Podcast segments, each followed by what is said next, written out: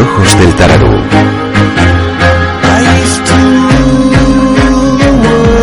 Una mirada joven a la Semana Santa.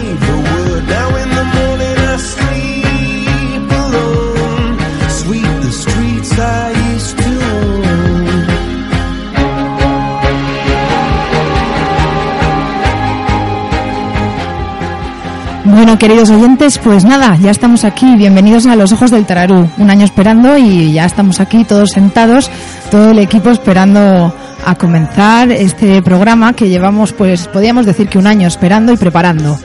Así que nada, voy a presentar a la mesa. Tengo enfrente de mí a Víctor Lafuente, buenas tardes. Hola, buenas tardes, Silvia. Mm, Goyo Marlasca, buenas tardes. Hola, buenas tardes, Silvia. Ángel Martínez, buenas tardes. Hola, Silvia. Y luego José Carlos y David Rodríguez, eh, que están a la mesa de sonido. Buenas tardes, chicos. No sé si me, me podéis hablar. Sí, muy buenas tardes. Buenas Silvia. tardes. Bueno, pues nada, bienvenidos y aquí estamos un año más.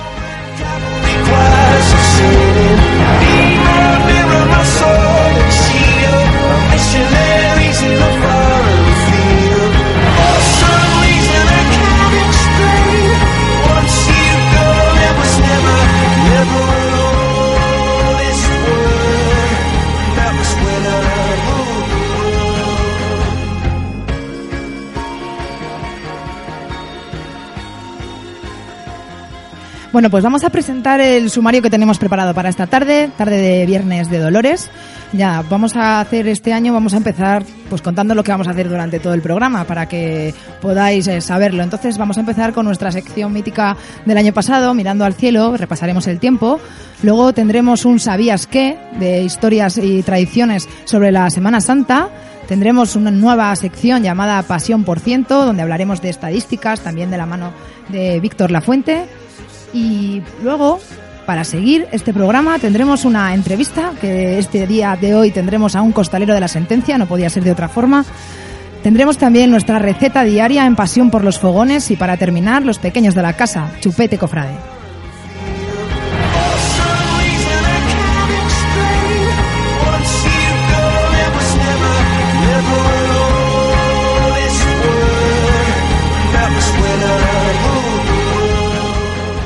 Bueno, pues para empezar, como hacíamos el año pasado, vamos a recordar las redes sociales y eh, cómo podéis poneros en contacto con nosotros y comentar, eh, comentarnos por Twitter y por Facebook. Aquí tenemos a Ángel, que va a ser el que se encargue de, bueno, de estar ahí a, tiempo real en, en nuestras redes sociales. Ángel, cuéntanos.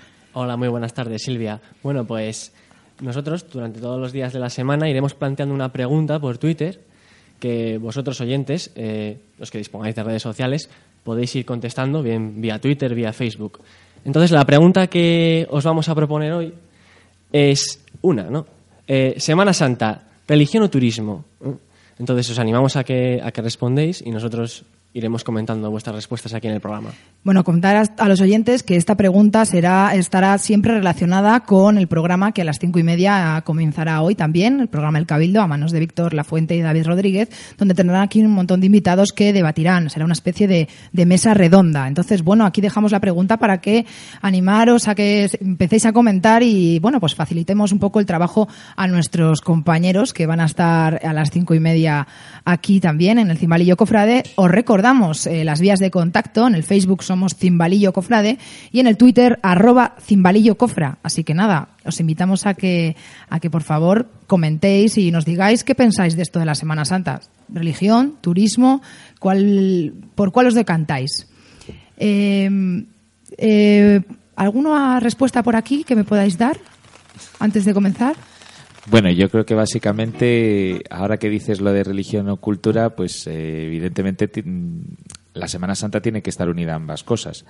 Cultura porque se trata de una tradición histórica, pues mm, ahí en algunos sitios, como por ejemplo aquí en Palencia, que llevamos ya más de 500 años de tradición, luego por lo tanto ahí tiene la parte cultural, pero no podemos dejar de lado una parte religiosa, ¿no? Que estamos celebrando una serie de, de actos religiosos de hoy, por ejemplo, sin ir más lejos, ¿no? Que tenemos la, la sentencia, vamos a recordar un momento pues muy crucial, ¿no? En la, en la vida de Jesús. Luego, por lo tanto, yo creo que tienen que estar unidas ambas cosas y creo que ambas son igual de importantes. Bueno, a Víctor le dejamos que opine ya dentro de su programa, eh, a ver si- o si va simplemente va a ser mediador y no se va a mojar por ninguna de las dos eh, corrientes, Ya sabes religión, es- turismo. ya sabes que siempre soy mediador parcial. ¿eh? Bueno, bueno, bueno, bueno. Bueno, Moderaré lo que pueda y también opinaré, porque no, no me deja la condición.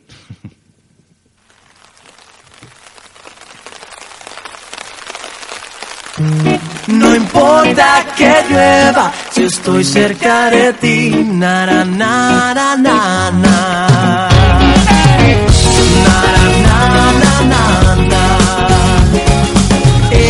me paso el día molestándote, las travesuras que te quiero hacer. Me encanta Bueno, pues aquí empezamos eh, nuestra sección mirando al cielo, donde vamos a repasar un poco pues el tiempo de que encontramos en las redes sociales y cómo no iba a ser de otra manera que con nuestro hombre del tiempo, Víctor Lafuente. Cuéntanos qué tenemos en la red ya de, de tiempo para la Semana Santa. Bueno, pues este año parece que tiene mejor pinta el tema, porque bueno, después del año aciago del año pasado, donde todo el día dábamos lluvia, agua y tormentas, bueno, pues hoy Viernes de Dolores parece que la cosa está más calmada en este 2014, ¿no?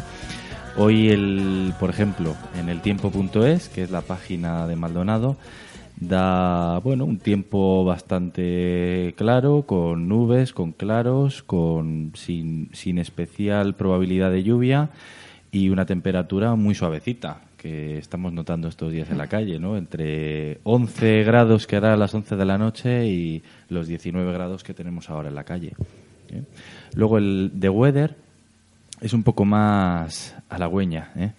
porque para hoy sí que da una precipitación, una posibilidad de precipitación, posibilidad de lluvia de en torno al 30% durante toda la tarde y descendiendo hacia las, hacia las 11, 12 de la noche.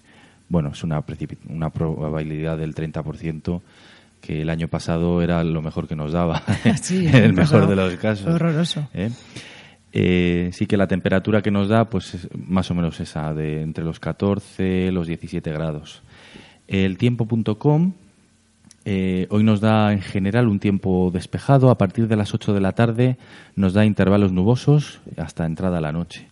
Eh, con bueno, una humedad alta, pero sin probabilidad de lluvia. Da cero, cero, cero de lluvia. eh, el tiempo.com. Eh, la página de Foreca, eh, que es una novedad que hemos introducido este año, bueno, da eso, intervalos nubosos entre sol y nubes con probabilidad de, de precipitaciones que oscilan entre el 5% y el 12%, o sea, prácticamente nulas. ¿eh? Y las temperaturas, pues más o menos las mismas, entre los 11 grados y los 19 que tenemos ahora en la calle. Y por último, la EMET, que es el servicio que da la predicción con el radar de autilla, con lo cual, bueno, pues sería la más fiable, ¿no? Nos redacta la siguiente predicción. Poco nuboso con nubosidad de evolución. Probables chubascos débiles, localmente moderados y con tormenta. Temperaturas mínimas sin cambios o en ligero descenso y máximas en ligero a moderado descenso. Vientos del noreste flojos con intervalos de moderados. Eh, bueno, quiero decir que da, pues quizá caigan algunas gotas, porque bueno, el tiempo en abril es muy cambiante. De repente te pasa una nube, descarga unas gotas y. Sí, lo bueno, vimos ayer, por ejemplo. eh, por ejemplo, ayer estuvo todo el rato de intervalos de lluvia, ¿no? Entonces, bueno, parece que la tarde pinta bien. Tarde-noche saldrá entonces seguramente Sí. la procesión de la sentencia. Sí, el intervalo que noche. cubre es entre las 9 y las doce y media, que es cuando tiene prevista la entrada, con lo cual en ese intervalo que es el que hemos analizado, pues parece que el máximo riesgo es que le caigan unas gotas y yo imagino que la sentencia no, no se deje amilanar por eso. Este año eh, la Hermandad de Cofradías, ya que tenemos aquí, cuenta con el servicio de... Sí, de la misma manera. De la misma manera que el Eh, año pasado. Hacen unas predicciones por email que son las mismas de Internet, porque son con modelos estadísticos. Y luego hay un teléfono que hemos facilitado a todas las cofradías para que les hagan una predicción pormenorizada, si es que lo estiman conveniente, pues dentro de las dos horas previas, es decir, por ejemplo, hoy la Hermandad de la Sentencia, pues podrá usar ese teléfono, si quiere, a partir de las 7 de la tarde. Mm, Perfecto, sí. O sea, que seguimos como el año pasado. Igual, ya igual, luego igual. la hermandad eh, en cuestión ya tomará la decisión. Ella ya decide, sí, porque ellos insisten mucho en que ellos solo dan información meteorológica, nunca van a decir si pues, suspende la procesión o no. Ellos, eso ya es cuestión de cada cofradía. Vale, bueno, pues entonces nos alegramos de que sea así y que salga la procesión. Muchas gracias, Víctor. Nada, a vosotros. molestándote las travesuras que te quiero hacer. Me encanta verte enfadarte y reírme y aunque lo intentes no puedes hoy dejarme ni un segundo de querer y te mortifica que lo sepa bien, pero no ves que lo que te doy es todo lo que sé, es todo lo que soy. Y ahora mira niña, escúchame. No importa que llueva, si estoy cerca de ti, la vida se convierte en un juego de niños cuando tú estás junto a mí. Si hay nieve o si truena, si estoy cerca de ti, na na na na No tengo mucho que ofrecerte, ves Un par de canciones para En mi cartera 30 primaveras de amor Mis poemas para todo el mes. Escucho los latidos de tu corazón. Son pasos que se acercan más y más a mí. El mundo gira como un vals y bailo al son de tu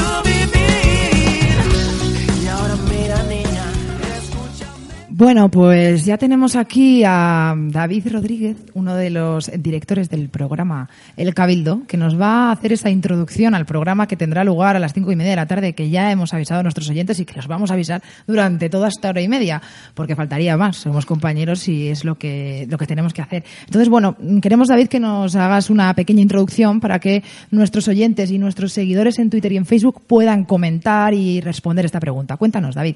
Pues como bien habéis dicho, hablaremos de las tres vertientes que, tiene la Semana Santa, que son la religiosa, la cultural y la turística.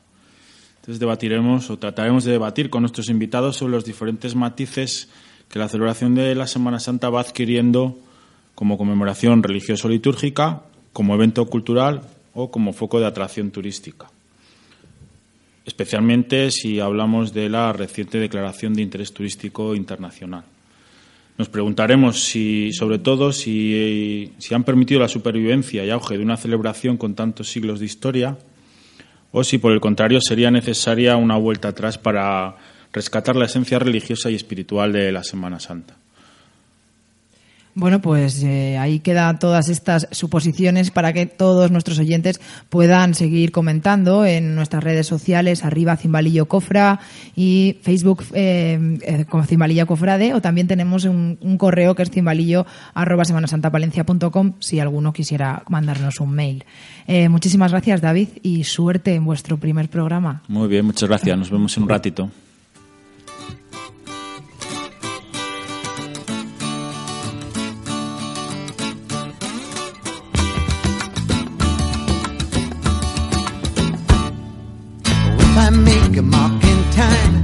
Can't the mark is mine. I'm only the underline of the word.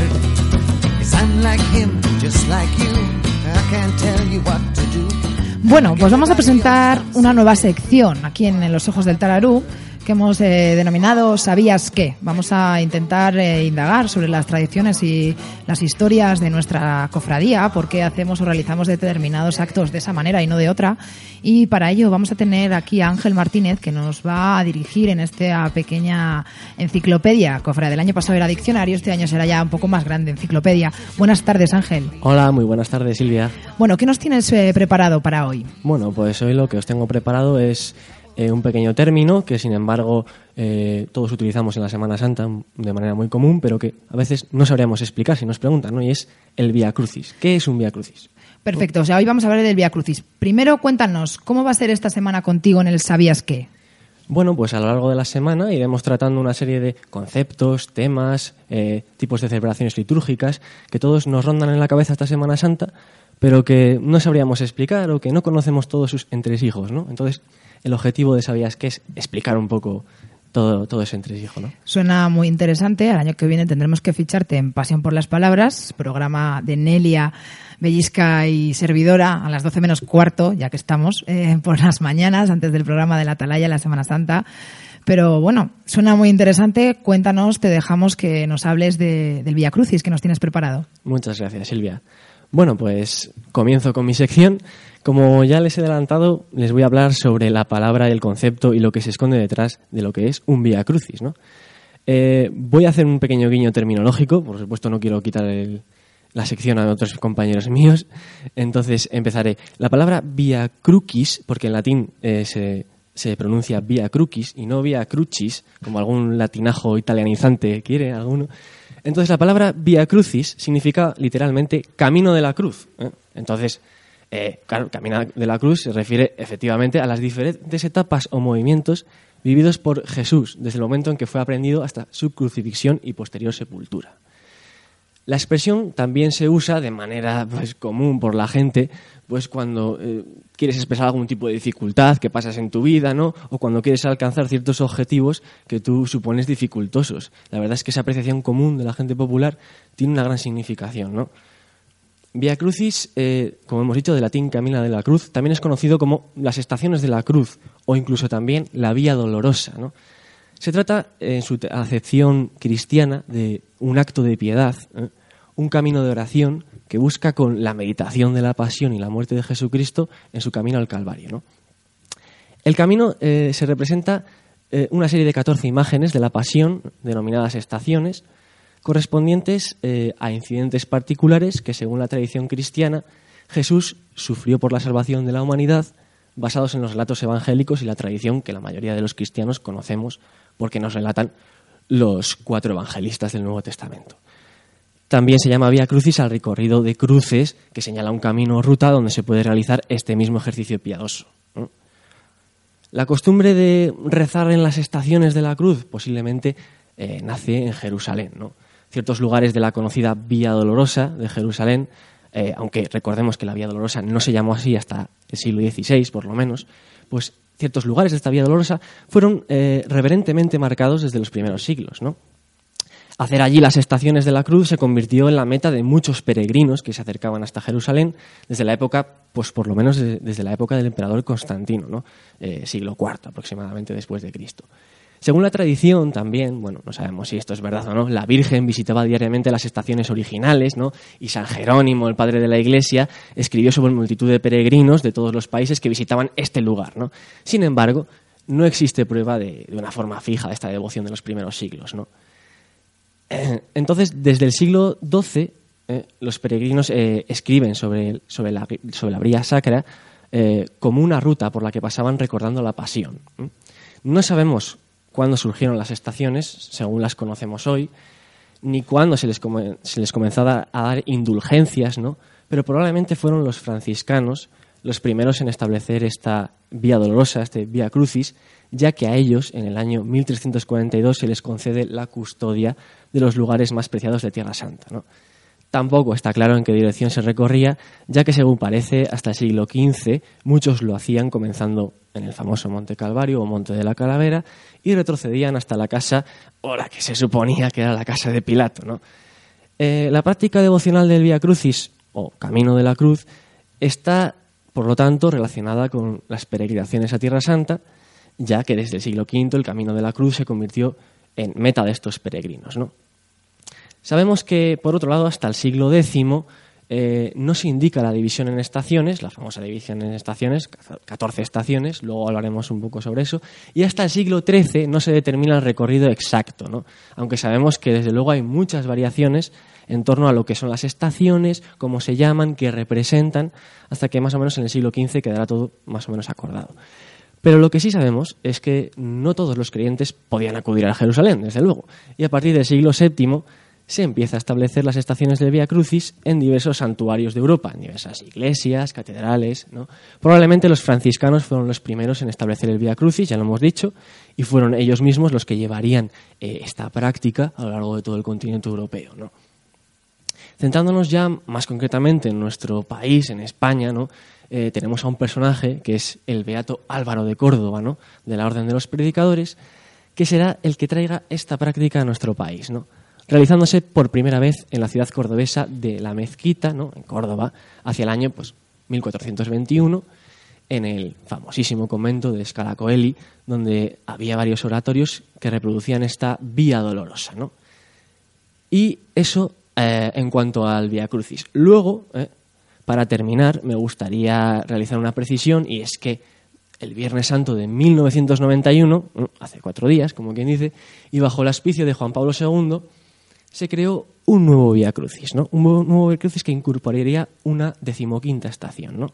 El Papa Juan Pablo añadiría una nueva estación basada... eh, estas 15 estaciones son remodeladas, algunas de ellas son cambiadas porque representan eh, a nuevos eh, pasajes del Evangelio, puesto que las, eh, los anteriores pasajes del Evangelio que se representaba el Via Crucis eran de, de los Evangelios apócrifos y el Papa Juan Pablo II decide cambiar este recorrido incorporando todas las estaciones que representan a los Evangelios que son eh, los ortodoxos. ¿no?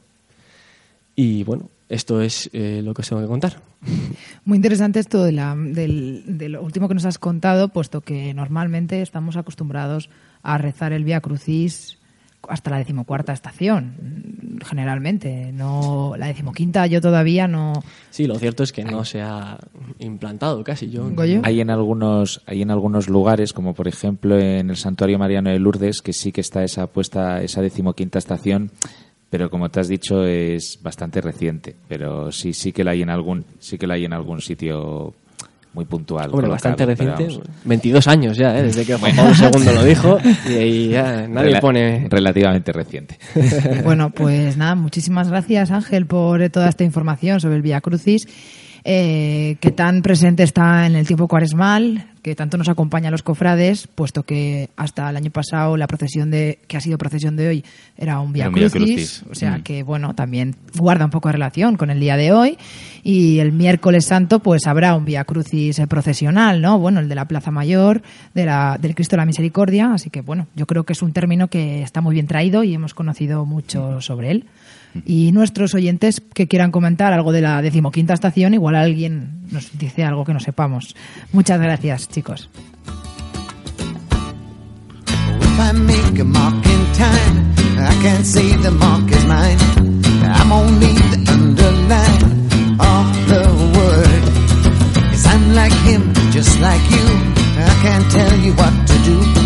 Like everybody else, I'm searching through what I've heard.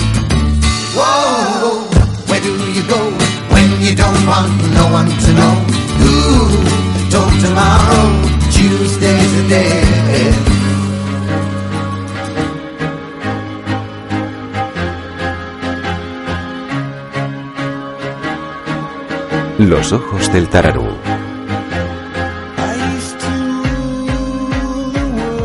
Una mirada joven a la Semana Santa.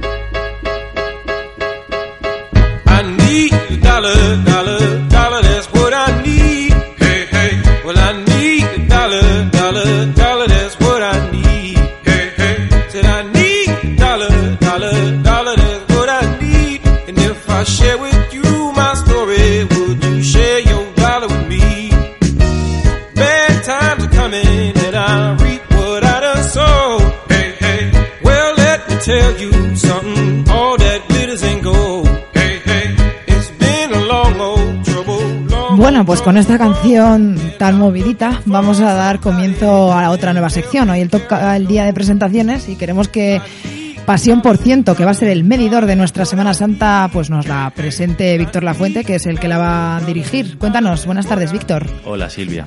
Pues mira, vamos a traer cada día algunos datos que nos hagan crearnos una idea de, de, bueno cuánto mide nuestra Semana Santa, bueno cuánto mide o cuánto bueno en general porcentajes, cifras, ¿no? Para, para que sepamos un poco más, conozcamos lo que nos tenemos entre manos, ¿no?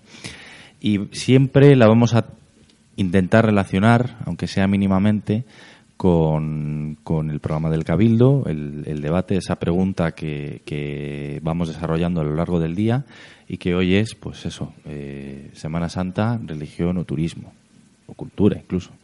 ¿eh? Mm, Vale. Cuéntanos, y para hoy, eh, ¿qué estadísticas o qué datos nos has traído? Muéstranos una pregunta o cómo nos lo vas a formular. Bueno, hoy hay varias preguntas. Eh, todas estas estadísticas están sacadas de un estudio que hicimos en 2012 de dimensión socioeconómica de la Semana Santa. Entonces ahí se preguntaron ciertas cosas tanto a los visitantes como a, como a los residentes en Palencia como a los cofrades. ¿eh? La primera, por ejemplo, en esta dualidad que hay en la Semana Santa, ¿no? De procesiones y cultos, se les preguntó si asistían a los cultos o, o- no, por ejemplo, ¿no? Entonces, los visitantes, el, el 71% dijo que no, que no asistía a los cultos, es decir, que solo venían a ver las procesiones, mientras que el 29% dijo que sí, que además de las procesiones asistían a los cultos. En el caso de los residentes, es decir, los- las personas que viven en Palencia y que viven la Semana Santa, ¿no? Pues está más igualada la cosa. El 51% sí que va a los cultos y a las procesiones y el 49 pues no, no asiste a los cultos litúrgicos. En el caso de los cofrades, que sería un caso más sangrante, ¿no? Sobre todo con, con la existencia del señor obispo Nos que vas a asustar ahora, hace ¿no? todos los años, ¿no? A, a- a que los cofrades tienen que vivir tanto las procesiones como los actos litúrgicos, ¿no? Pues la proporción es que el 80% vive tanto procesiones como cultos litúrgicos y un 20% pues solo asistiría a las procesiones. Sería un buen, un dato. Bueno, yo creo que sí. Habría que trabajar en que, bueno, pues Sea fuera. real. Sí, efectivamente. Eh, luego les hicimos una pregu- otra pregunta de, de, de índole cultural y les preguntábamos que si la Semana Santa les parecía un evento cultural de importancia para la ciudad. Entonces, estos tres grupos contestaron mayoritariamente que sí, ¿eh? que sí que les parece eh, un evento cultural la Semana Santa dentro de la ciudad. Para los visitantes fue la respuesta afirmativa fue del 95%, para los residentes del 94% y para los cofrades del 98%. ¿eh? Es, eh, eh, tiene relevancia esta pregunta porque les preguntamos por la Semana Santa como evento cultural, no como acontecimiento religioso o como bueno reclamo turístico, vale. Luego, por ejemplo, eh, a la hora de la afiliación a las distintas cofradías, ¿no? en, esa motivación que tienen los cofrades para, para eh, hacerse de las cofradías, ¿no? les, hi- les hicimos una pregunta de si por lo menos conocían sus estatutos.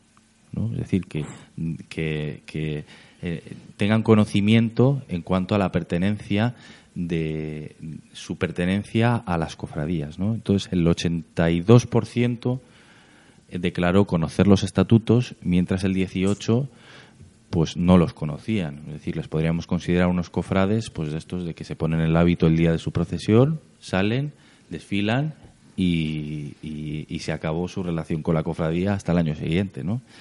Bueno, iría un poco entroncada con los cultos, porque más o menos la proporción es la misma, ¿no?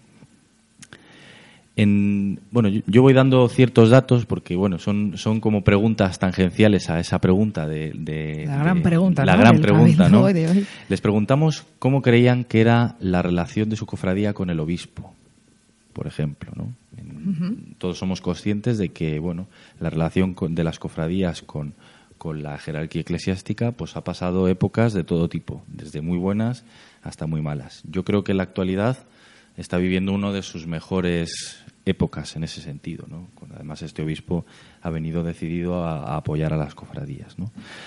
Bueno, esto, esta pregunta se hizo en 2012, con lo cual este obispo acababa de empezar, con lo cual eh, resume un poco el sentir de los, de los cofrades para la mayor parte de los obispos.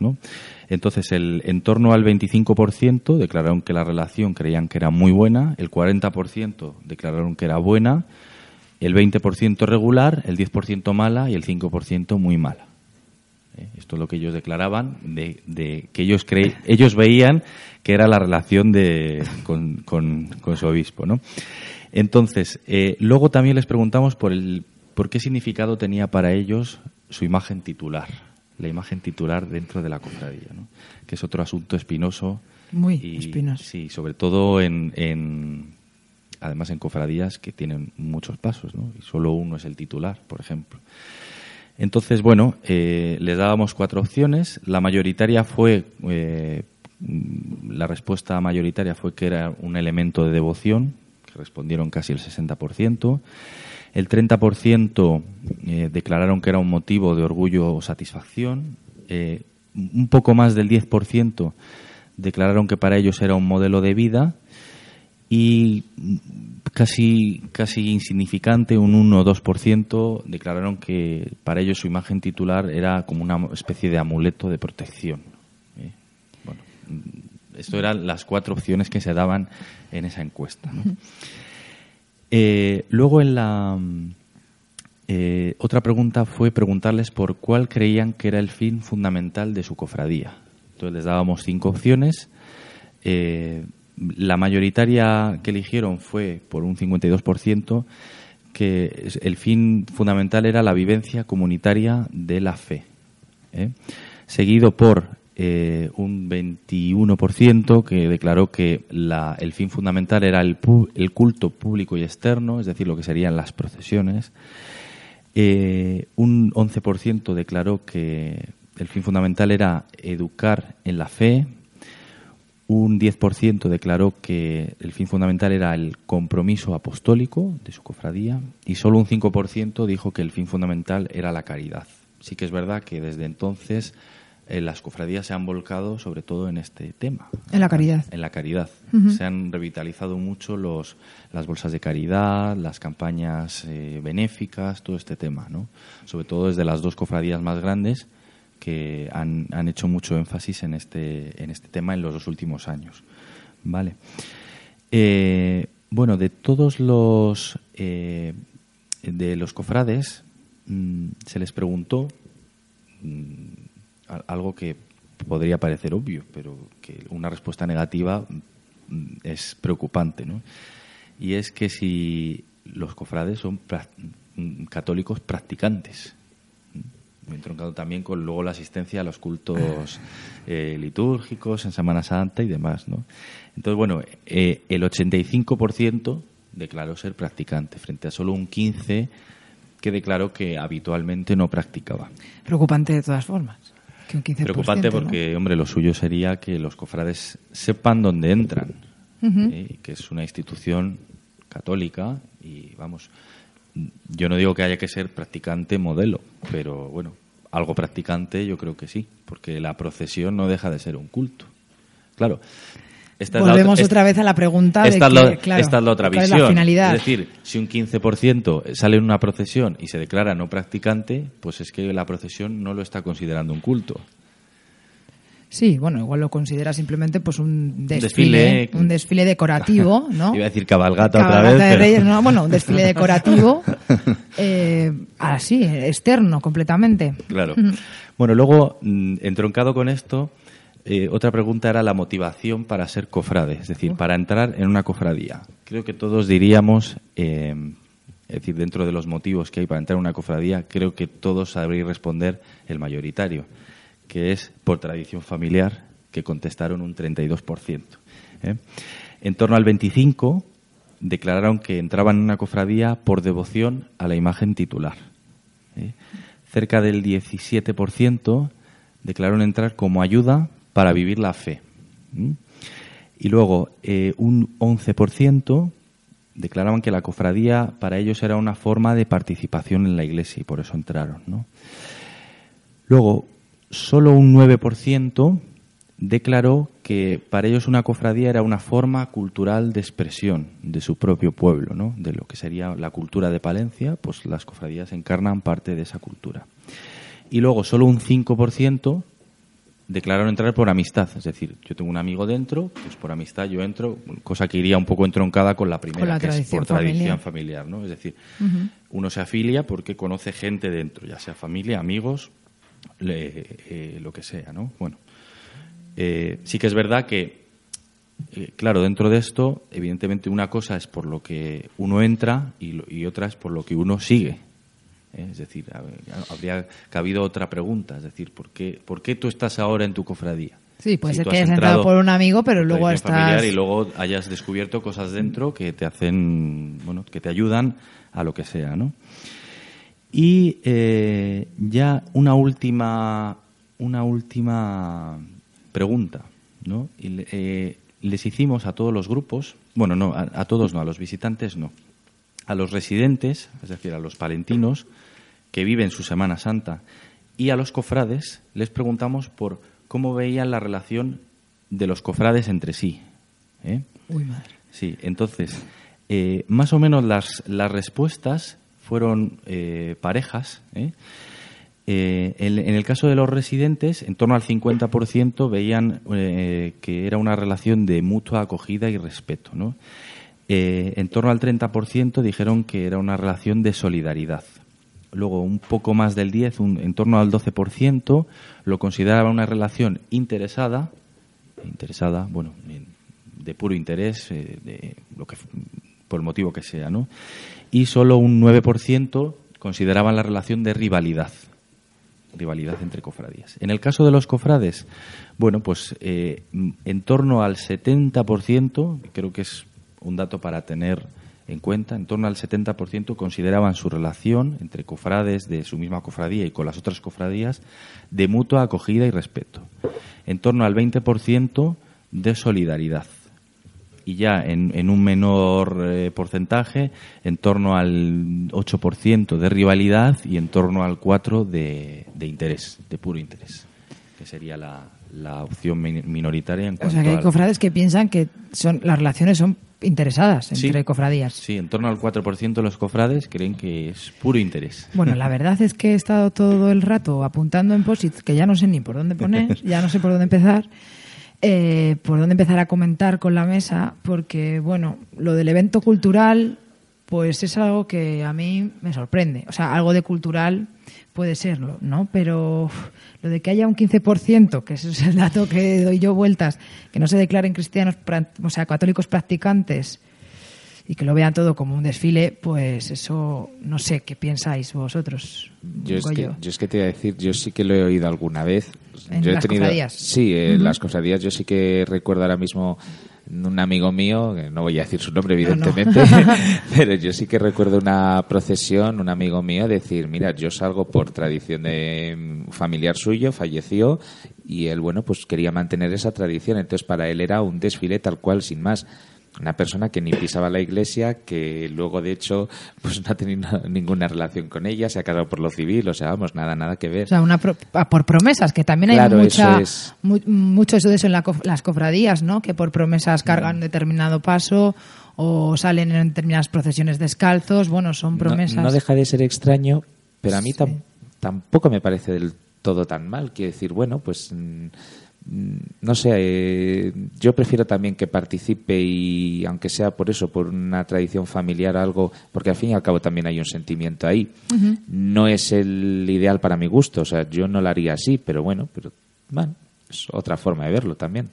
Debemos apoyarnos también en que sea algo cultural. No tenemos un patrimonio que ponemos en las calles y eso fomenta. Yo creo ¿no? que de Eso. hecho el, el éxito de la Semana Santa, y bueno, luego lo hablaremos en la mesa, ¿no? Con los que vengan, pero yo creo que el éxito de la Semana Santa y, y por, por lo que sigue, y sigue con mucho auge, es porque combina una diversidad de factores enorme, ¿no? Y hoy lo, esta mañana lo comentaba Chomin en el programa. Es decir, si pensamos que la confesionalidad del Estado y la laicidad ha ido en aumento a la par que la Semana Santa, Es verdad. ¿eh? se podrá deber a que hay otros factores que ayudan a que eso sea así, ¿no? Y que la Semana Santa esté bien vista por sectores que habitualmente son anticlericales. ¿eh? Y ayer van y asisten al, al pregón de Semana Santa, por ejemplo.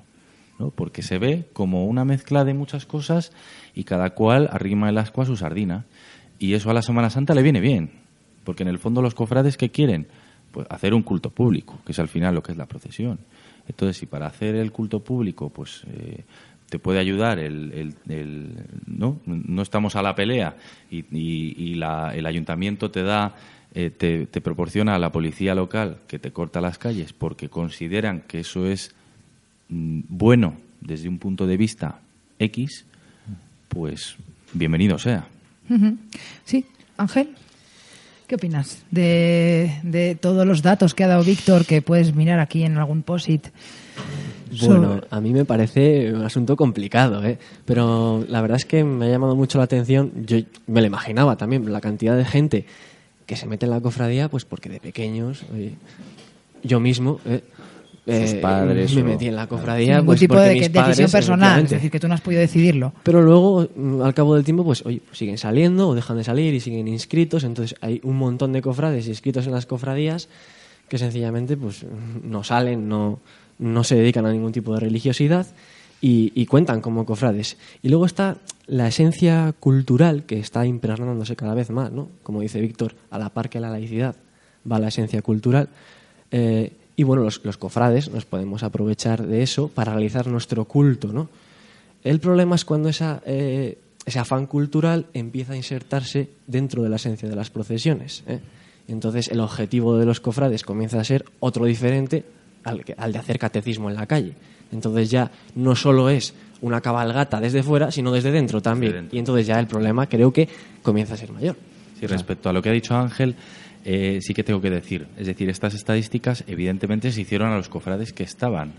Porque dentro de este estudio, a los cofrades de número que habla, que habla Ángel, no se les consideró cofrades. Es decir, el cofrade que está apuntado en una lista y lo único que hace es pagar, Pagar la, la cuota, y no pasa por las semanas, en toda la Semana Santa por su cofradía, eso es como una persona de Palencia que dé un donativo a una cofradía. Desde el punto de vista eh, del sí. estudio se consideró así. Es decir, que estas, es- estas encuestas se hicieron a los cofrades que al menos participaron en una procesión, porque fue uno de los requisitos. Entonces, todo esto está relacionado a la gente activa, es decir, activa que por lo menos está saliendo en una procesión. Que al final son 32 números muy reducidos en las cofradías. Me refiero. Sí. Cofradías grandes en Palencia como el Nazareno o la Veracruz, que tienen miles apuntados a su lista, mil y pico, o el número que sea, al final activos serán Pues mira, 200. aquel, año, aquel 300. año, aquel año sacamos la estadística, entonces se- se consideró cofrades activos y no activos, ¿no? Entonces el, el conjunto de cofrades era de unos 5.600, que son unos números que seguimos barajando, en torno a los 6.000, y al hacer la purga de cofrades no activos nos quedamos en 2.200, que bueno, es bastante. No está mal. Bueno, no está mal. Con 2.200 cofrades ya se pueden hacer cosas, ¿no? Sería ideal eh, que saliéramos en las procesiones lo mismo que veremos el Domingo de Ramos, por ejemplo, ¿no? Cientos y cientos de hermanos que salen en esa Si nos procesión. pudiésemos turnar las co- los Sí, cofrades sería para ideal. ir participando Será otro tema una- de debate, ¿no? Cuando hablamos seguro en el. Cabildo, en el Cabildo más No, adelante. solo una pregunta, Cuéntanos. Víctor, por curiosidad. Eh, ¿El estudio este que realizasteis, a cuántas personas más o menos entrevistasteis? O... Pues hubo que hacer de cada grupo mínimo 300 encuestas. Es decir, a los cofrades se hicieron 300 alguna, de residentes 300 también y de visitantes 300. Entonces, En es total una- 900. Es una estadística bastante Pues sí, porque de sólida, los cofrades entonces. más o menos se entrevistó a la séptima parte. Nosotros trabajamos, le ayudamos en lo que pudimos desde Sí. la caseta, desde el punto de información y, y la verdad que los visitantes no nos pusieron muchas trabas para realizar la encuesta y esta, era una, una encuesta bastante completa, o sea, llevaba un tiempo contestarla. Sí, sí. Claro, por eso lo decía, Me, parece, porque- me parecen datos luego que se, que se consiguen muy exhaustivos, muy concretos y está por eso está tan interesante estos datos. Agradecértelo. Mañana traeré un cuaderno para apuntarlo Vale. más ordenadamente. Yo te paso el texto, ¿eh? muchas gracias. Muchas gracias, Víctor, y nos vemos mañana.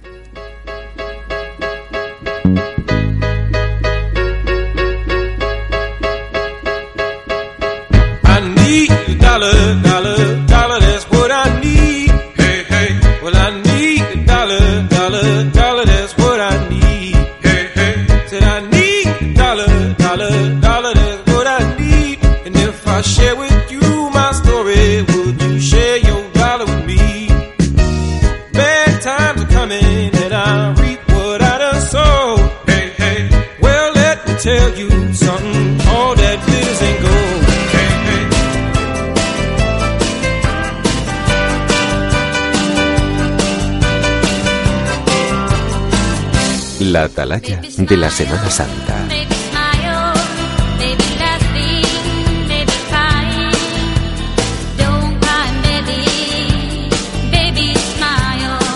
Nosotros te lo contamos.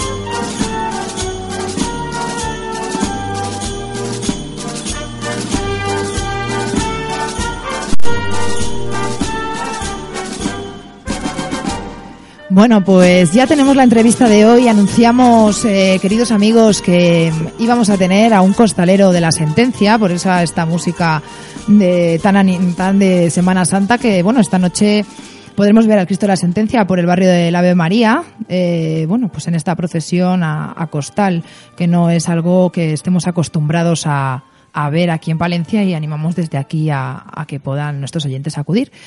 Tenemos al otro lado del teléfono a nuestro costalero, Javier. Buenas tardes. Hola, buenas tardes. Muchísimas gracias por estar aquí con nosotros en directo. Ya sé que te pillamos trabajando, disculpa.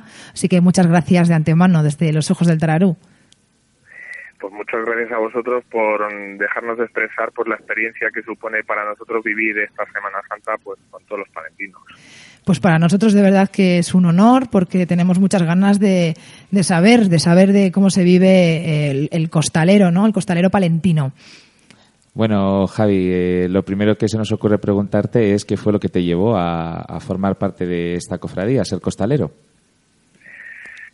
Bueno, yo mi motivación inicial fue porque pues circula por, por las calles de la de María, que es donde vivía mi abuela, y bueno, pues justo en el año que falleció, pues me parecía un motivo pues importante el hacer catequesis eh, debajo de Jesús de la Sentencia, un poco en honor a ella, ¿no?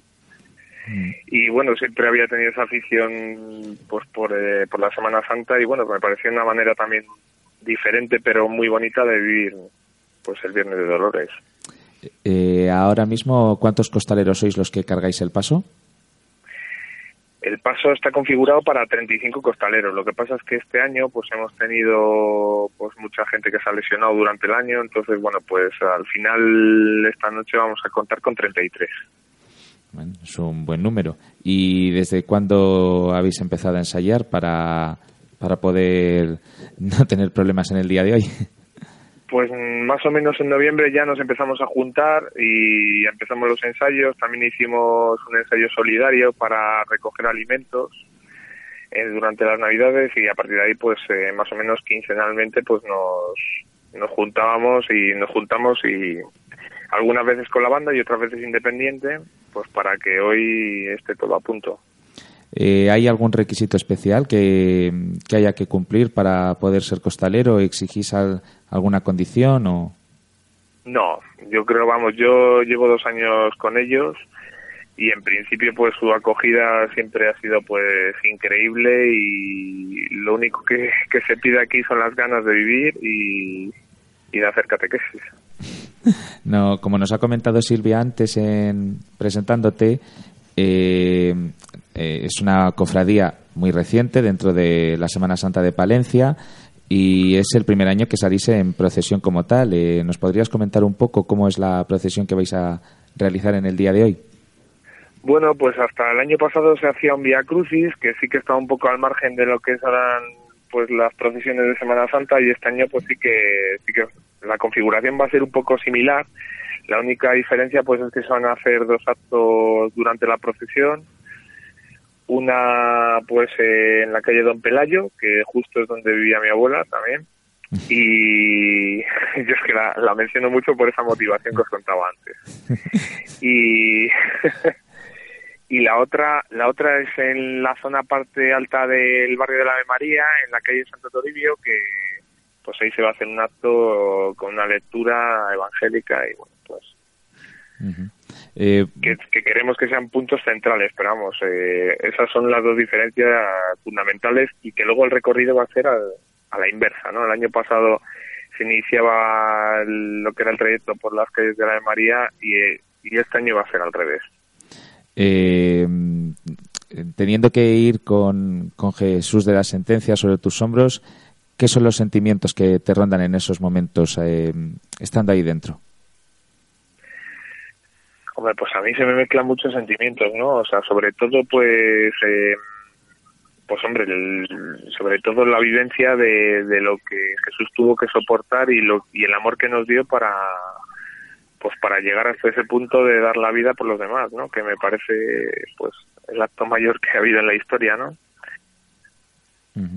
Y sobre todo es eso, o sea, sobre todo es un sentimiento un poco de acompañamiento, de vivencia, de, de recordar lo que él lo que él vivió y acercarnos un poco más a eso, ¿no? Al ayudar a los demás y, y nada más.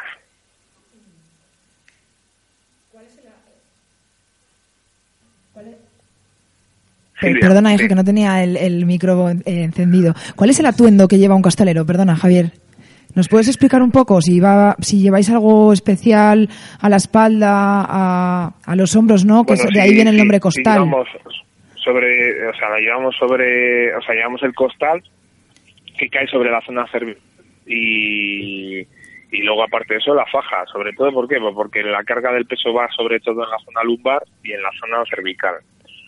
Para los oyentes que, que nos estén escuchando, eh, ¿cómo es por dentro? ¿Nos podrías describir cómo es el trono por dentro? Porque a mí es algo que siempre me llama mucho la atención.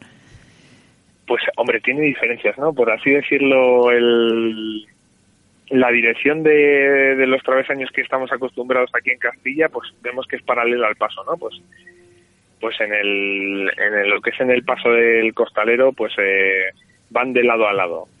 Eh, ahí pues eh, llevamos diferentes líneas, van muy pegaditas De cada línea y sobre todo pues eso pues eh, vamos con la cabeza por delante de ese travesaño, ¿no? Que cae sobre la zona cervical. Por eso Y, ahí claro, lleváis pues, el, sí. el- el costal, ¿no? Justo. Efectivamente, hay menos espacio, hay menos espacio que lo que puede ser un paso pues castellano, por así decirlo, pero pero bueno, sí, esas son las diferencias sobre todo, ¿no? Pues- Porque, por ejemplo, podemos encontrar diferencias en lo que es un paso con Zamora. En Zamora, por ejemplo, pues eh, los pasos sí que son paralelos. O, por ejemplo, en Granada. En Granada, que está dentro de Andalucía, pues es la única ciudad andaluza que conserva todavía el paso, los pasos con, con los barrales paralelos a, a la dirección. Bueno, pues yo creo que nos han, se han podido hacer una idea eh, nuestros oyentes de cómo vais de- dentro y del sufrimiento, eh, penitencia, vamos a llamarlo, ¿no? Que tenéis que Sí. pa- pasar, pasaréis los costaleros de la sentencia esta noche. Cuéntanos también, ya que estás aquí, la tradición de esta anterior noche llamada la muda, ¿no? Cuéntanos un poquito. ¿Cuál, perdona, no te he entendido? Disculpa. Lo que, lo que habéis preparado, la carpa donde montáis, cuéntanos, ¿cómo lo habéis hecho? Pues nada, pues desde el día de ayer, pues en principio lo que es la salida de la iglesia, pues eh, pues mm, no es eh, no es valorable para nuestro paso, entonces pues hemos montado una lo que es la carpa y luego pues el, mon- el pues montar el paso con, con todos lo- los adornos que lleva en torno y lleva desde ayer expuesto un poco pues al, al barrio y a lo que es la ciudad. ¿A qué hora sale la procesión de hoy? Cuéntanos, para que todos Pues los la- oyentes puedan ir a verte. La procesión, la pro- bueno, sí, sobre todo pues acompañarnos, ¿no? Acompañaros, o sea, para claro. todos juntos y, y bueno, yo creo que con esas ganas que tenemos toda la gente de la Semana Santa de Palencia de que este año por fin pues nos respete el tiempo y bueno, pues iniciando desde hoy Viernes de Dolores. Pues empezamos a las nueve, pero bueno, de- desde esta tarde el paso ya está expuesto, entonces pues también animo a que todas aquellas personas que quieran realizar su oración, pues pues se acerquen allí a la Plaza de la Ave María para, para hacer pues su oración y, y exponer sus promesas, etcétera, etcétera. Eh, bueno, ya que estamos en el inicio de la Semana Santa, Javi, eh, ¿tienes intención de participar en algún acto más o...? Sí, hombre, yo aparte de colaborar como costalero con la hermana de la sentencia, pues hombre, yo soy cofrade de, de los nazarenos, que, que bueno, que ya sabéis que es una de las cofradías con, con mayor hegemonía dentro de la capital. Y bueno, pues sí, pues eh, participar un poco mm, en todos sus actos y además este año pues con mucha más ilusión, pues porque en el Domingo de Ramos pues sale por primer año mi hija. Así que yo estoy bastante emocionado con ese con ese motivo. Bueno, pues que no llueva el domingo, que esta tarde no va a llover, ya nos lo ha dicho Víctor Lafuente, que nuestro hombre del tiempo nos ha, nos ha dicho que es prácticamente imposible que llueva, así que mm, fenomenal. Y el domingo, pues la burra este año no se puede quedar en casa, como dicen en mi cofradía, así que de momento el fin de semana, Javi, lo tienes asegurado, ya veremos. Luego lo siguiente, Yo creo que eso poco que a poco. estamos todos cruzando los dedos, ¿no? Para que este año nos lo respete y podamos salir a la calle y que todos los palentinos también disfruten y toda la gente que viene de fuera, ¿no? Que, que yo creo que sí que cada año estamos pues luchando porque esta Semana Santa de Palencia pues haga un hueco a nivel nacional, que ya no solo sea pues ese interés internacional pues a nivel pues oficial, sino que también lo sea desde la vivencia de todos, ¿no?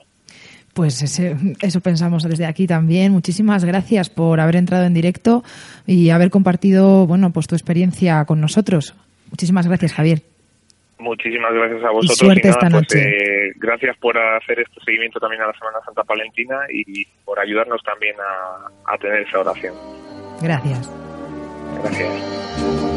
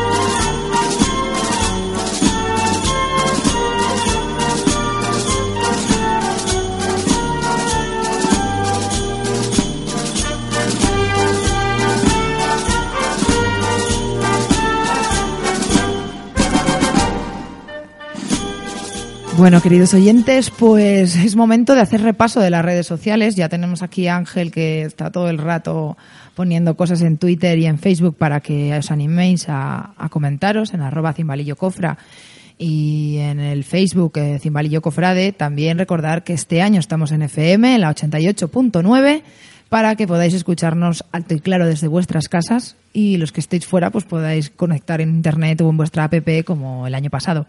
Ángel, cuéntanos, ¿qué hay, ¿hay algún comentario que creo que quieres reseñar? Mm, parece que nuestros oyentes están adormecidos, no se han dado cuenta de que ha empezado la Semana Santa ya. Todavía no. Hay que comentar, hay que comentar. Pero de todas maneras hay algún comentario muy interesante que debemos reseñar.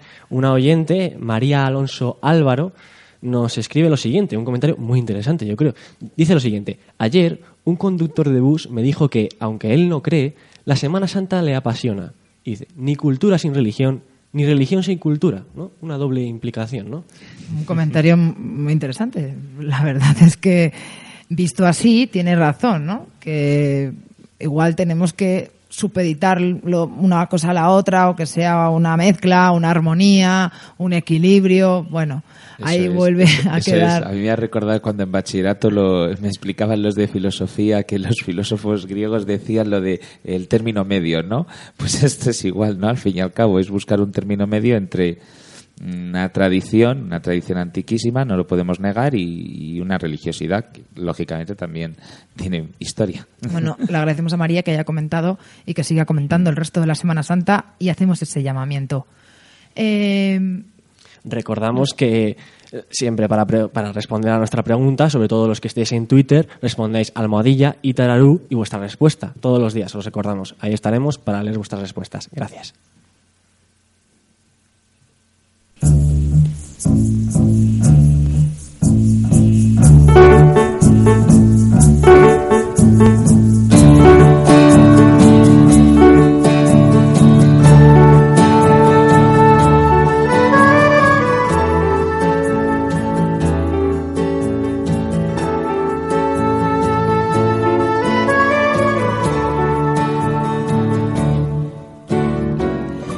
Bueno, y como hoy la cosa va de presentaciones aquí en nuestro programa En los Ojos del Tararú, queremos presentaros en este viernes de pasión, pues en la siguiente sección, Pasión por los Fogones, la sección culinaria que nos va a acompañar durante toda nuestra Semana Santa y para ello tenemos a su directora del programa, que es eh, Fátima Ortega. Buenas tardes. Buenas tardes, Silvia.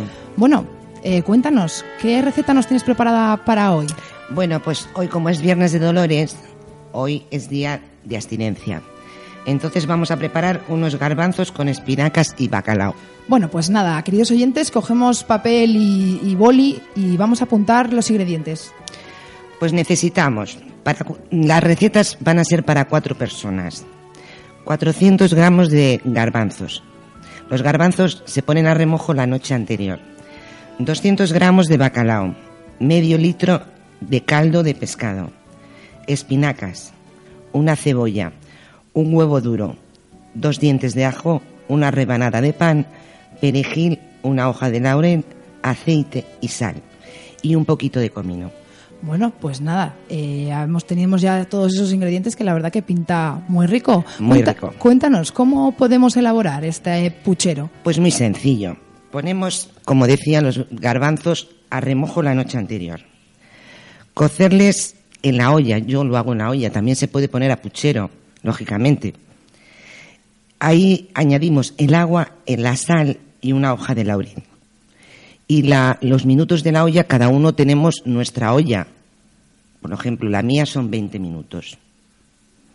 Mientras se nos hace el bacalao en una sartén, vamos a picar la cebolla, el ajo y tener preparado el bacalao ya desalado de, de dos días antes.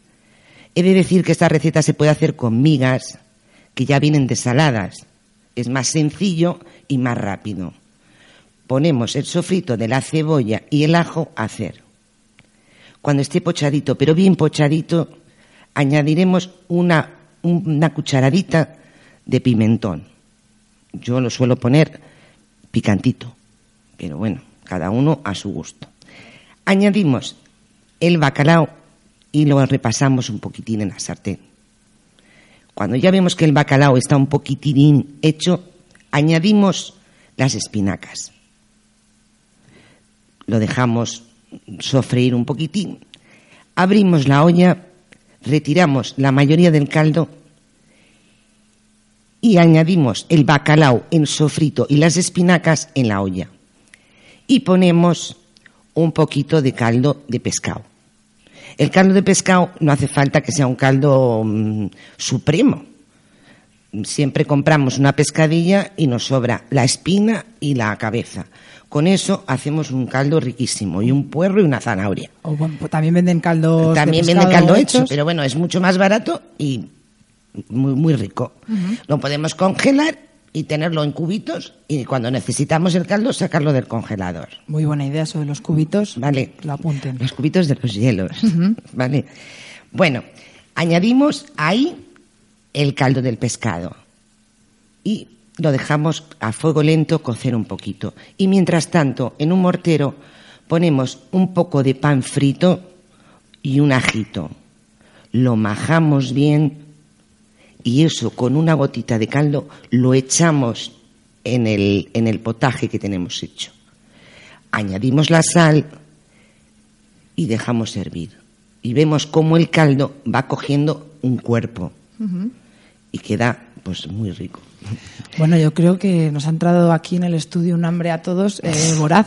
Para aquellos amigos que no sean, eh, aquellas personas que no sean muy amigos de la verdura, yo creo que yo me incluyo, me lo comería. inclusive. Bueno, además mm, quiero decir que estas recetas son comidas que se pueden dejar hechas. Porque las amas de casa también nos gusta salir a la Semana Santa. A ver Claro. la procesión, o ir a misa, o ir a los oficios. Y esto lo dejas todo preparado. Creo que todas las recetas que voy a dar durante la, la semana se pueden dejar hechas. Vale.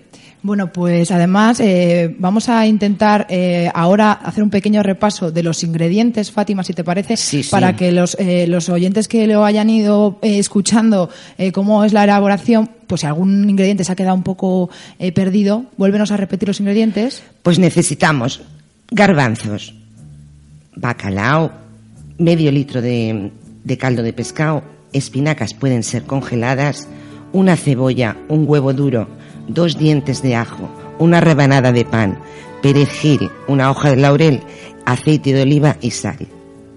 Y un poquito de comino que se me había olvidado. Se puede echar para que se haga mejor la digestión y no tengamos tantos gases. Que luego hay que salir a la procesión. Bueno, pues muchísimas gracias, Fátima. A ver, eh, ahí, ti. esperemos que nuestros oyentes nos, nos retuiteen en arroba cimbalillo cofra o en el Facebook y, o si no, que nos manden alguna foto durante esta semana de este rico potaje, a ver si alguien se anima. Bueno, pondremos nosotros una también. Vale, pues mañana te vemos aquí, Fátima. Hasta mañana. Sí, sí, gracias.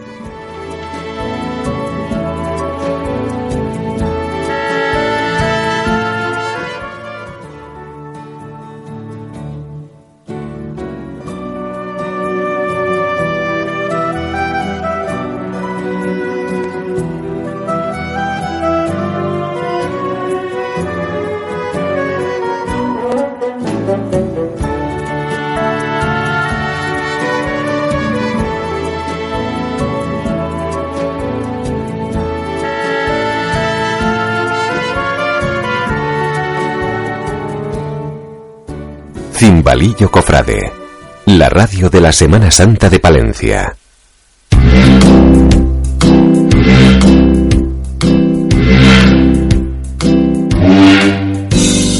Once a jolly swagman sat beside the billabong under the shade of a coolie bar tree, and he sang as he sat, and he waited by the billabong. Queridos oyentes, ya estamos esperando esta sección, como todos los días y como el año pasado, del Chupete Cofrade. Los pequeños de cada cofradía vienen a hablarnos un poquito de cómo ven ellos la Semana Santa.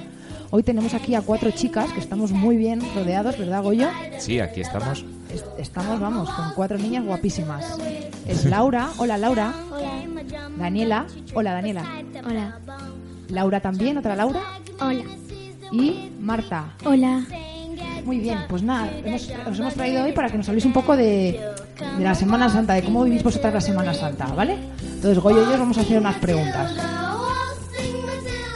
Bueno, pues lo primero que os vamos a preguntar es que qué significa para vosotros, para vosotras, la Semana Santa. ¿Cómo la vivís? A ver. ¿Tenéis ganas todo el año? ¿Os habláis a vuestros amigos? ¿Cómo lo, ¿Cómo lo esperáis la Semana Santa? ¿Qué hacéis durante todo el año en la cofradía? Cuéntame, a ver, Laura. ¿Qué haces durante el año en la cofradía? Pues. ¿Eres de. ¿Tocas en la banda o qué haces? Sí, toco en la banda. ¿Y qué tocas? La corneta. Vale, ¿y desde cuándo llevas tocando la corneta? Desde el año pasado. Del año pasado. ¿Ensayáis todo el año o cómo lo hacéis? Sí, todo el año. Vale, y habéis, habéis tenido certámenes, ¿no? Y conciertos. Sí. Sí. ¿Y en las procesiones cómo vais vestidos? Cuéntanos. Mm, Con un traje. Así como el amarillo y, y morado. Amarillo y morado. ¿Y de, de más pequeña salías en la procesión? Sí. De Nazarena simplemente, ¿no? Sí. ¿Y qué llevabas? ¿La vara o cuéntanos cómo ibas? La túnica morada. ¿Y, y has salido tapada alguna vez con capillo? Sí. ¿Y por qué te has metido en la banda? Cuéntanos.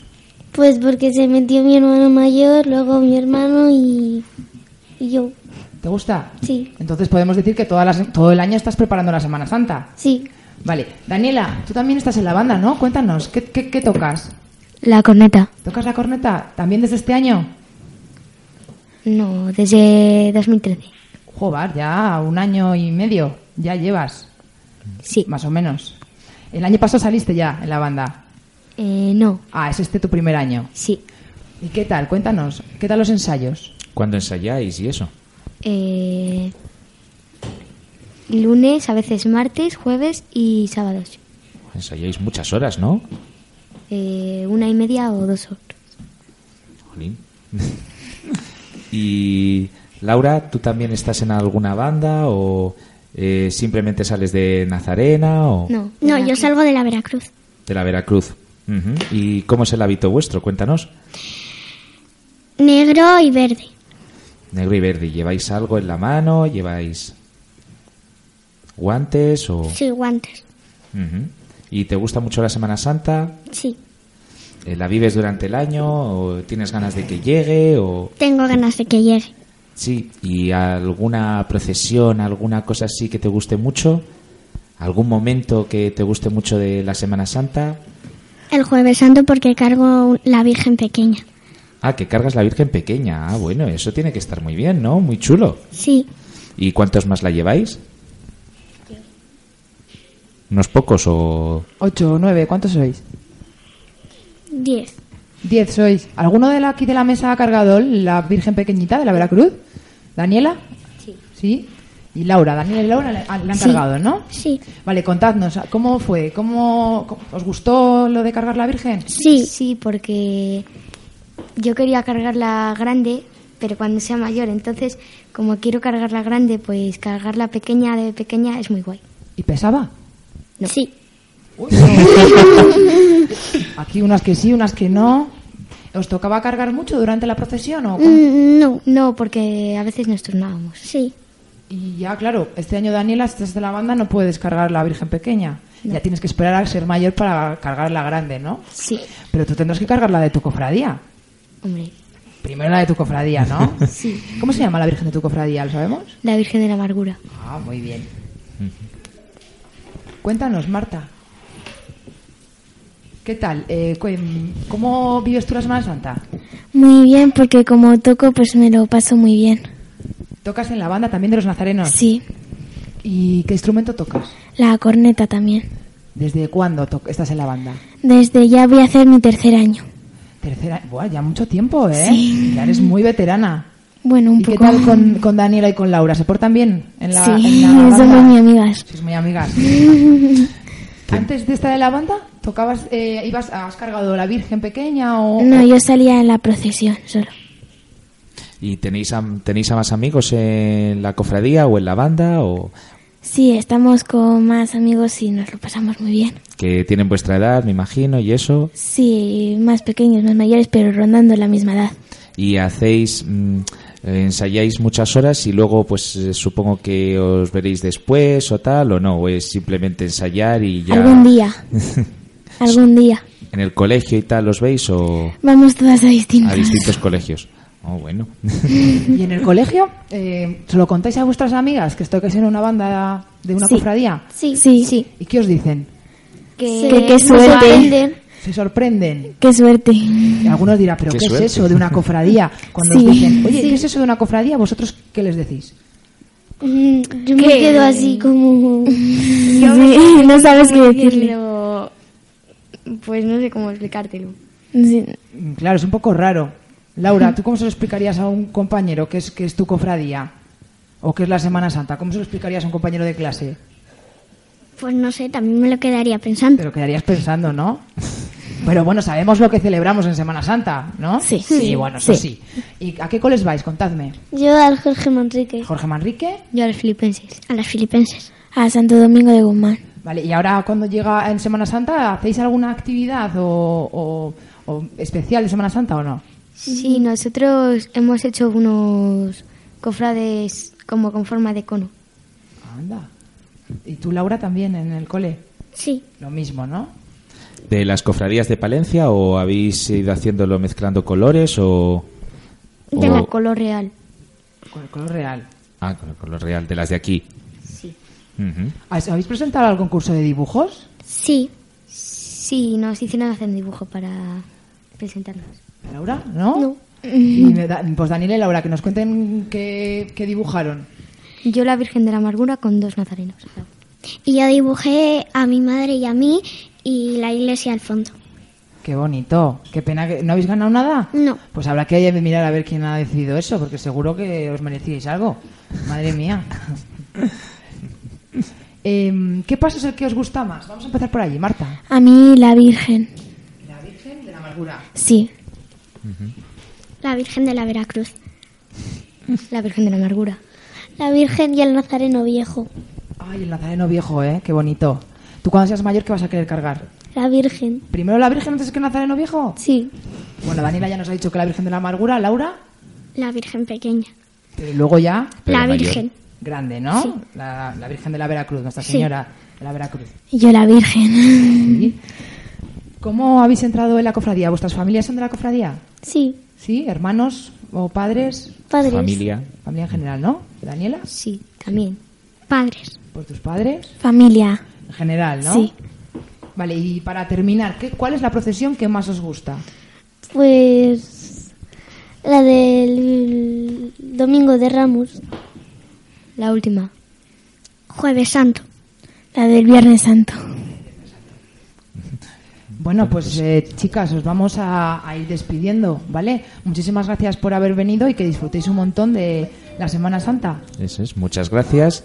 Y nada, aprovechad estos días también para ver más procesiones y disfrutar de estos días, ¿vale? Vale. Where's the jolly jumbuck you got in your trucker bag? You'll come a waltzing Matilda with me.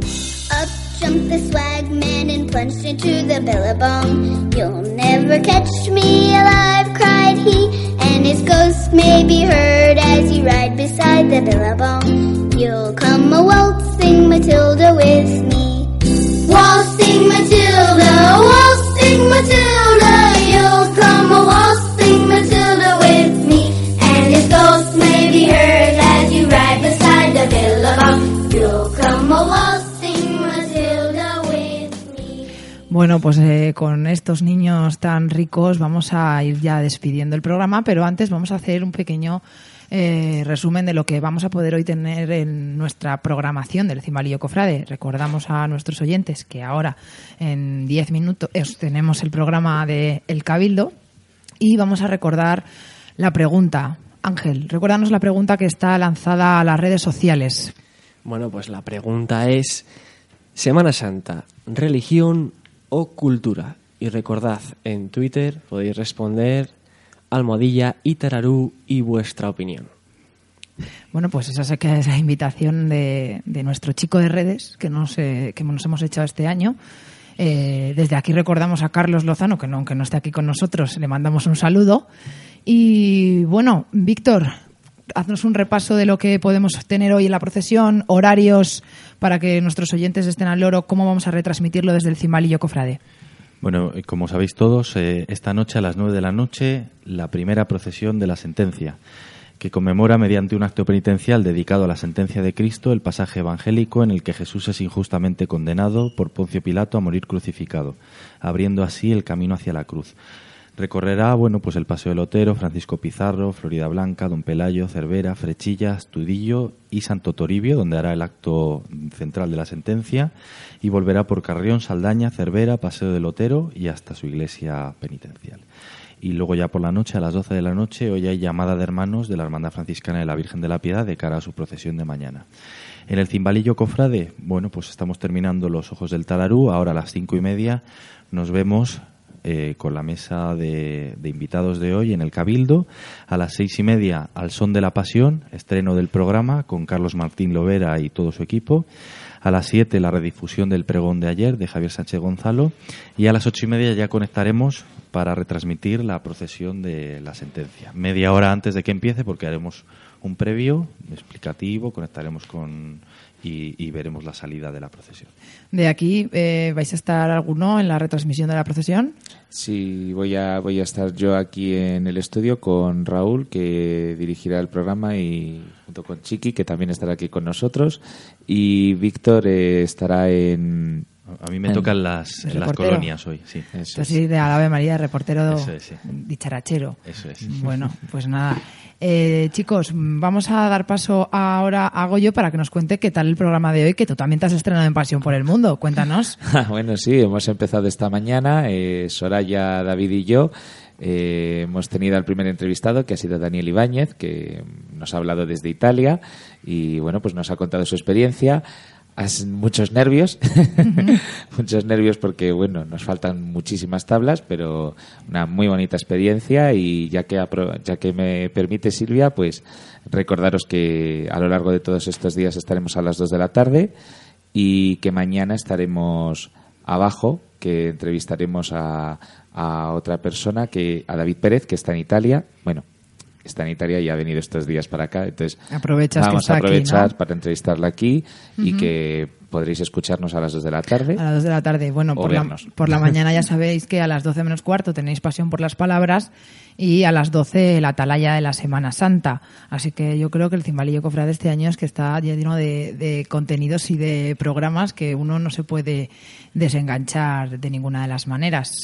Eh, también que os tengo aquí a los dos, ayer que cerrasteis el pregón de la Semana Santa, los dos sois componentes de Quanon Grupo Vocal. Eh, yo que pude escucharos, enhorabuena desde aquí. Gracias. Eh, Gracias, gracias. ¿Qué tal vosotros? ¿Cómo lo visteis? ¿Impresiones? Pues yo creo que una experiencia muy bonita. Ya lo habíamos vivido el año pasado, pero bueno, hemos querido hacer algo distinto también este año y bueno, yo creo que a mí por lo que me dijeron, no sé si sería por cumplir o no, pero gustó bastante. Bueno, Gustó bastante. la gente al final de pie aplaudiendo, inclusive eh, la iglesia de San Miguel estaba llena, Abarrotada. sí, abarrotada. Desde aquí retransmitimos todo el pregón de Semana Santa, previo tuvimos el programa especial. Agradecemos a José Carlos, a David y a Raúl Muelas por esa retransmisión que estuvieron todo el rato eh, pendientes de un lado para otro, eh, con la mesa, llevar la mesa a San Miguel, así que un, un- vamos, un agradecimiento enorme. Y nada, vamos a ir despidiéndonos.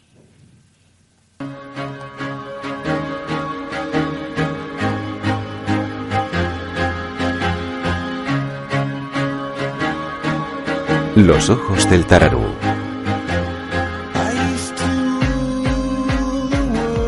Una mirada joven a la Semana Santa.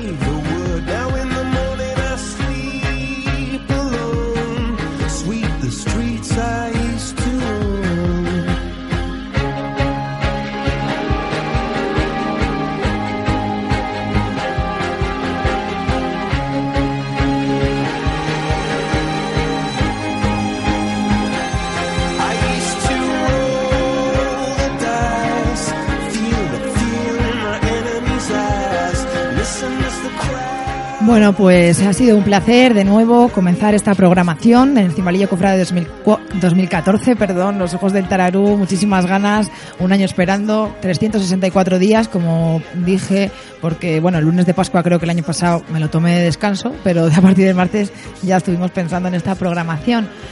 Agradeceros eh, de corazón a vosotros por acompañarme otro año eh, aquí en la mesa, a una hora un poco intempestiva, con la comida en la boca y me hacen así como diciendo sí, sí. Así que agradeceros de corazón que estéis conmigo y con todos nuestros oyentes. Eh, volvemos a hacer una invitación a las redes que por favor nos comenten y que no sean tan rezagados, que ya sabemos que la Semana Santa está a punto de comenzar, pero bueno, ya hay procesión, ya es Semana Santa.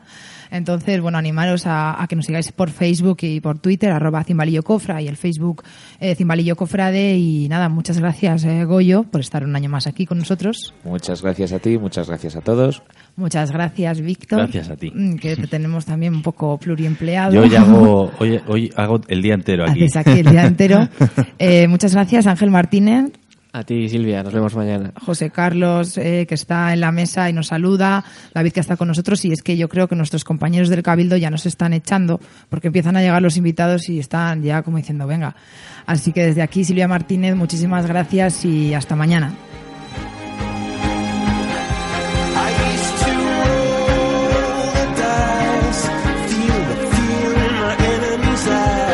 Listen as the crowd